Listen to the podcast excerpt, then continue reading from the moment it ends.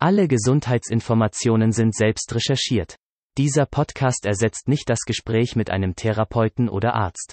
Weitere Informationen findest du in der Infobox.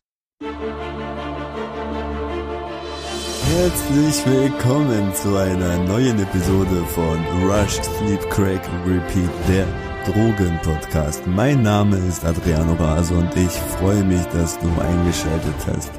Da wir alle gerade so ziemlich unter Quarantäne stehen, kannst du deine Zeit nutzen und dir entspannt diese Folge reinziehen. Und bleib daheim und helf mit. Du tust es nicht für dich, du tust es wirklich für uns alle. Ich wünsche dir jetzt viel Spaß mit den Stories über Geld machen und die Suche nach versteckten Kameras. Ich hol noch mal tief Luft, denn es geht jetzt los. Schwebst, du schwebst, du schwebst auf Wolke 7. Doch irgendwann fällst du. Rush, sleep, crack, repeat.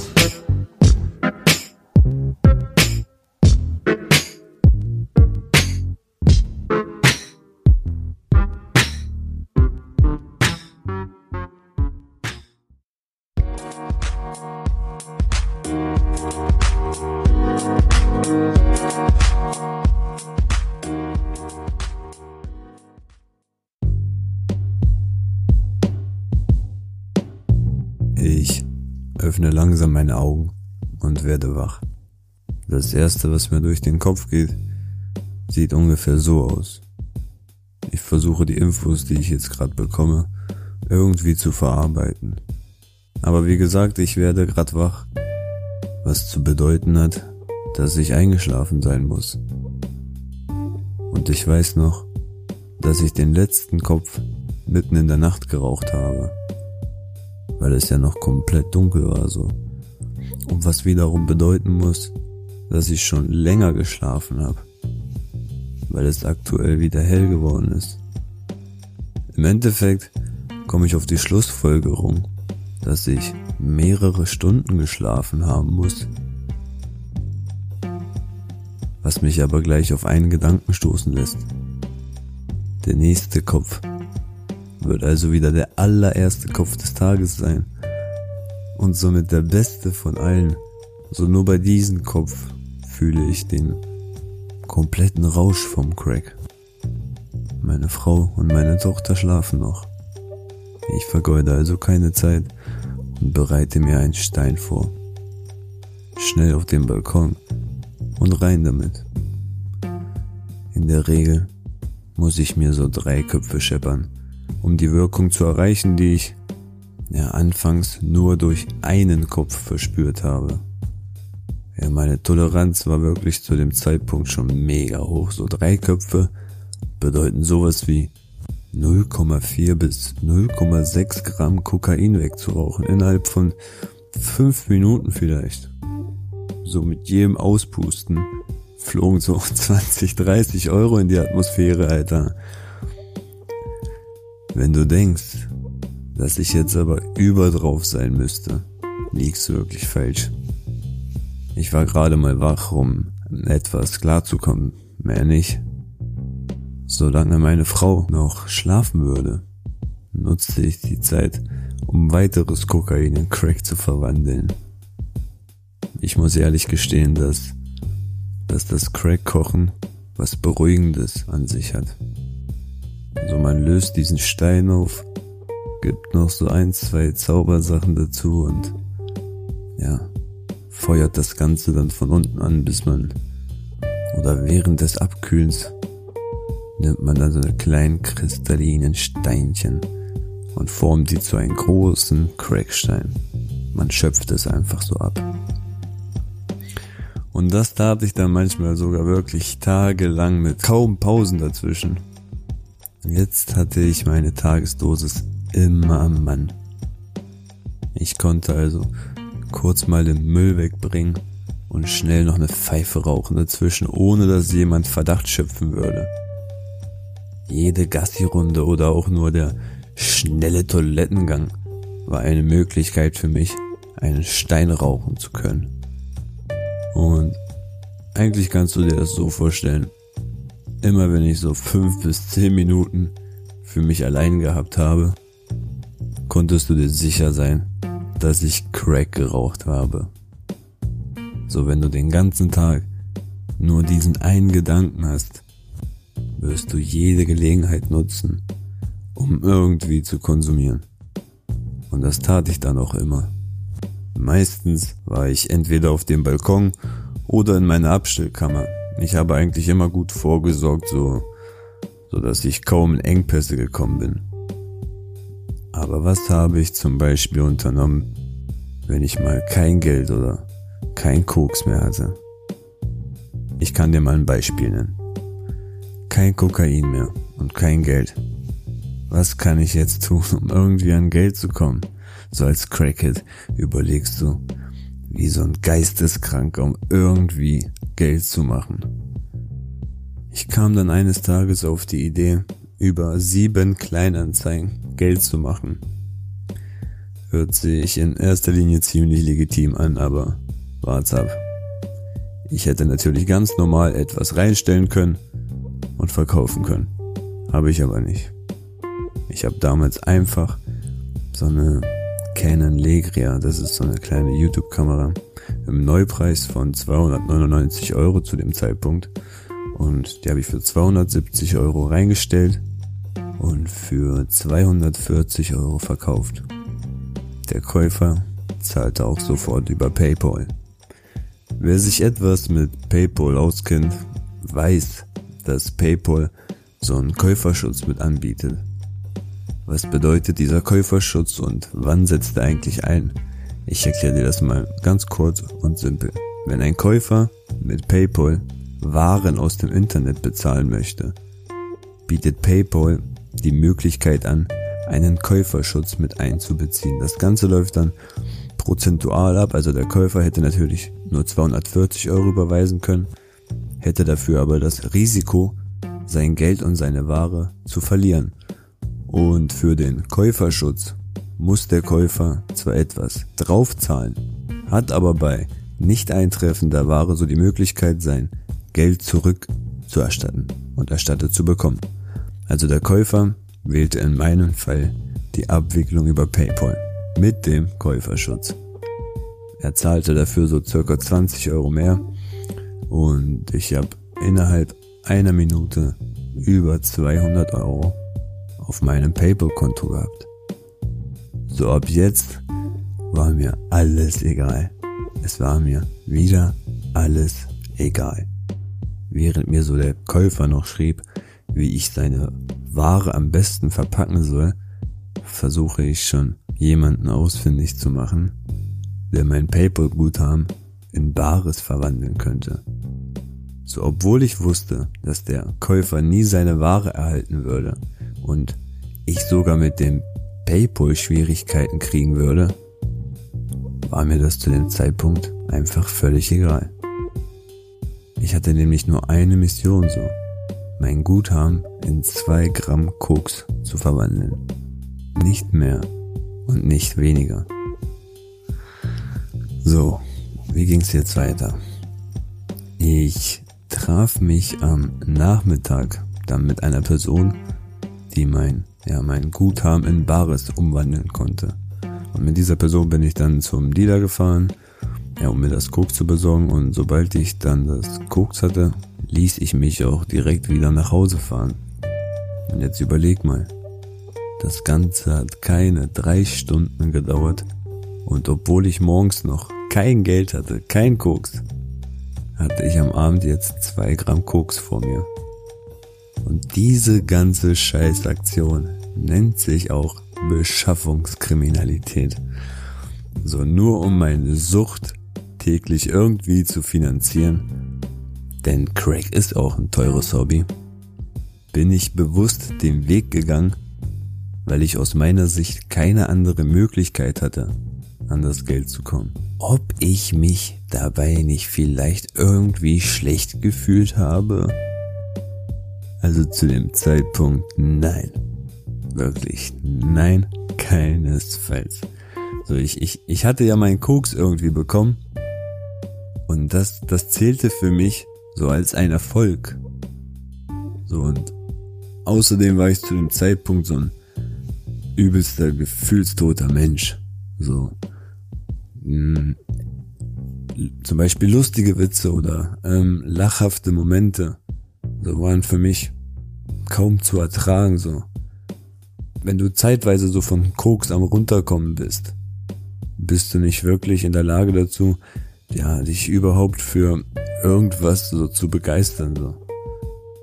So wenn ich bei der Familie war, musste ich mich so die meiste Zeit komplett verstellen. So nach außen hin wirkte ich deshalb ja, sehr humorvoll und lustig. Was so viel bedeutet wie, die Leute sahen mich ja fröhlich, weil ich viel lächelte. Was den Eindruck schuf, ich hätte viel Spaß. Aber leider sah mein Inneres komplett anders aus. Ich war gar nicht fröhlich. Das war alles nur gespielt. Und diese Schauspielerei kostete mich Kraft. Wirklich sehr viel Kraft. Kannst dir gar nicht vorstellen, wie schlimm es ist, über Dinge lachen zu müssen, die in dir einfach nicht dieses Gefühl des Lachens auslösen. So dieses unnatürliche Dasein von mir war einfach abscheulich. Weil währenddessen ich mit meinem inneren Teufel diskutierte, wie ich wann und wo meinen nächsten Kopf rauchen kann, um mich nur kurz normal zu fühlen, damit ich diese Suchtstimme kurz stillen kann irgendwie. Ja, und nur so war es mir irgendwie möglich, überhaupt mal meine Familie zu sehen oder besser gesagt zu besuchen. Und ich musste egal wann und egal wo ich mich aufgehalten habe, immer einen neuen Weg finden, Crack zu konsumieren. So, ich hatte einfach keine andere Wahl. Als Crackhead hast du keine andere Option. Du bist ausgeliefert. Du bist gefangen. Der Käufer hat durch den Käuferschutz sein Geld zurückerhalten.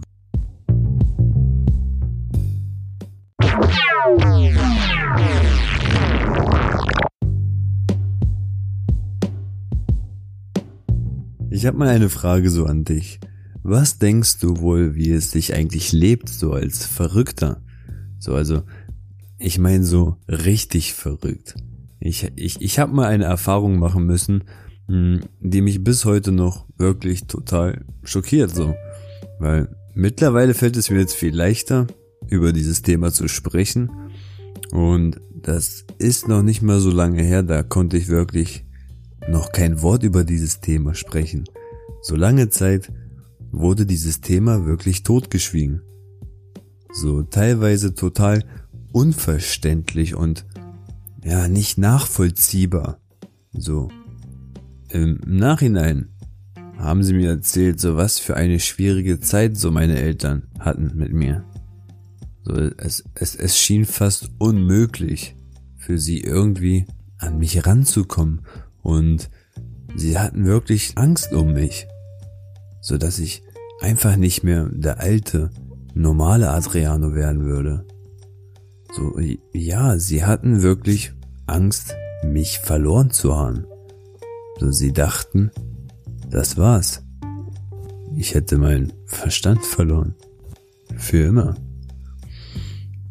Um jetzt mal das Ganze zu verstehen, mir ist damals wirklich so eine Erfahrung passiert. Also ich musste so eine Erfahrung machen, dass ich durch meine Kokainpsychose ähm, schizophrenische Störungen entwickelt habe und man erzählt ja immer so gleich davon, schizophren bedeutet so seinen Körper mit vielen anderen Menschen innerlich zu teilen so.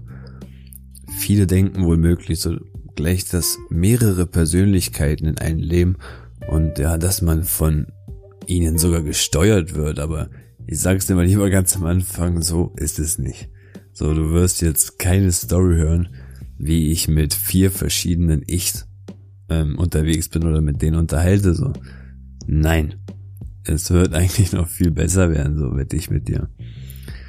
Ähm, aber stell dir ab jetzt vor, dass du ununterbrochen die Stimmen meiner Nachbarn hörst. Das ist ein Mann und eine Frau im Alter von 30 bis 35 Jahren. Und ja, stell dir einfach vor, wie du immer mal wieder diese Stimmen hörst, die dich ähm, ja beobachten, über dich erzählen, was du gerade so tust und auf jeden Fall tief in der Nacht so sitze ich wie immer alleine in meinem Wohnzimmer. Alles still, der Fernseher ist aus und ich bin gerade damit beschäftigt, herauszufinden, wo meine Nachbarn all diese Kameras installiert haben könnten. So mit einem Schraubendreher als Werkzeug fange ich also an, jede Steckdose und jede Lampe im Haus einmal aufzuschrauben, um mal das Innenleben so dieser Geräte ähm, ja, unter die Lupe zu nehmen. Und teilweise höre ich immer wieder, dass die Nachbarn sich ertappt fühlen, so.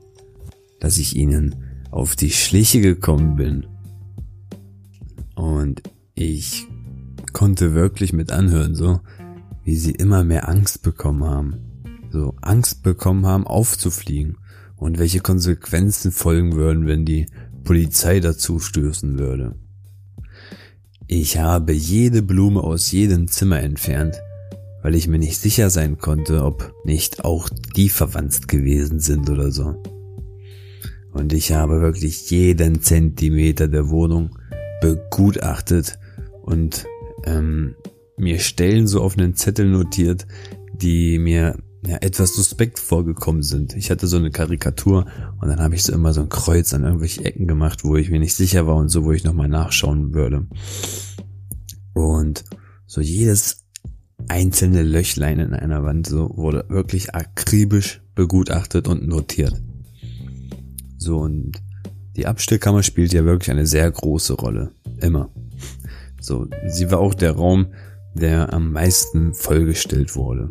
So auch voll mit Regalen und all diese Dinge versperrt mir wirklich ähm, die Sicht so oder den Weg. So, ich konnte nicht schauen, ob ich da jetzt was vergessen würde, an, anschauen zu können. So. Ähm, wie schon erwähnt, es war mitten in der Nacht so, circa 4, 5 Uhr. Frau und Kind haben tief und fest geschlafen. Ich war schon wieder voll auf Mission. So, ich habe mir vorgenommen, die komplette Abstellkammer zu durchsuchen.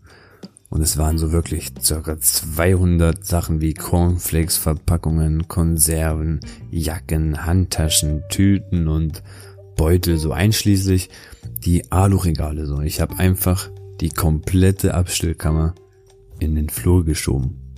So jedes Teil wurde erstmal übelst von mir kontrolliert, bevor es in den Flur durfte. Und ich war mir sicher, dass ich irgendwas finden würde. So der Raum war irgendwann leer.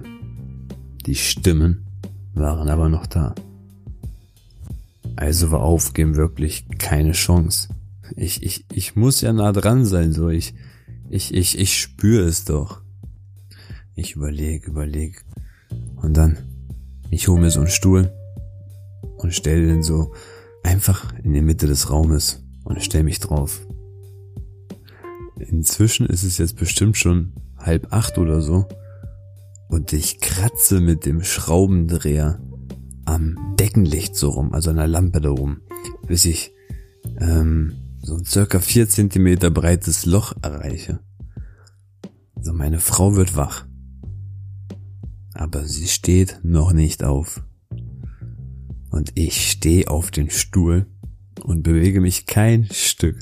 Ich halte sogar den Atem, glaube ich, an. Und ich höre wie so ein Hund. Alles klar und deutlich. Aber so übelst geschärft, also noch schärfer, noch besser. Und sie schläft wieder ein. Ich kratze weiter und kratze und kratze so.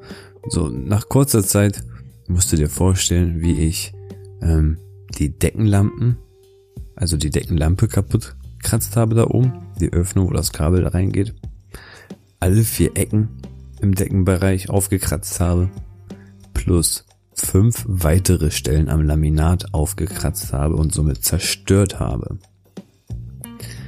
So, wir haben es jetzt Bestimmt so kurz nach neun war das so. Meine Frau wird wieder wach. Ich hör's perfekt. Diesmal steht sie aber auf. Und ich wusste sofort, ich bin gefickt. So während des ganzen Kratzens habe ich natürlich ur viele Crackköpfe nebenbei noch geraucht, um einfach nur wach zu bleiben, damit ich das, das Ganze irgendwie beenden kann, so. Fuck. Ich höre ihre Schritte so. Die Tür des Schlafzimmers geht auf. Und sie sieht den ganzen Kram aus der Abstellkammer. Und was denkst du, was sie jetzt in dieser Situation gemacht hat? Ja, diese Story mit dieser Nacht und dieser ganzen Geschichte mit den Kameras ähm, ist so umfangreich, dass ich mich dazu entschieden habe, wirklich daraus einen Zweiteiler zu machen. Wir haben jetzt eh Corona-Zeit, müssen eh alle drin bleiben, deswegen nimm das entspannt.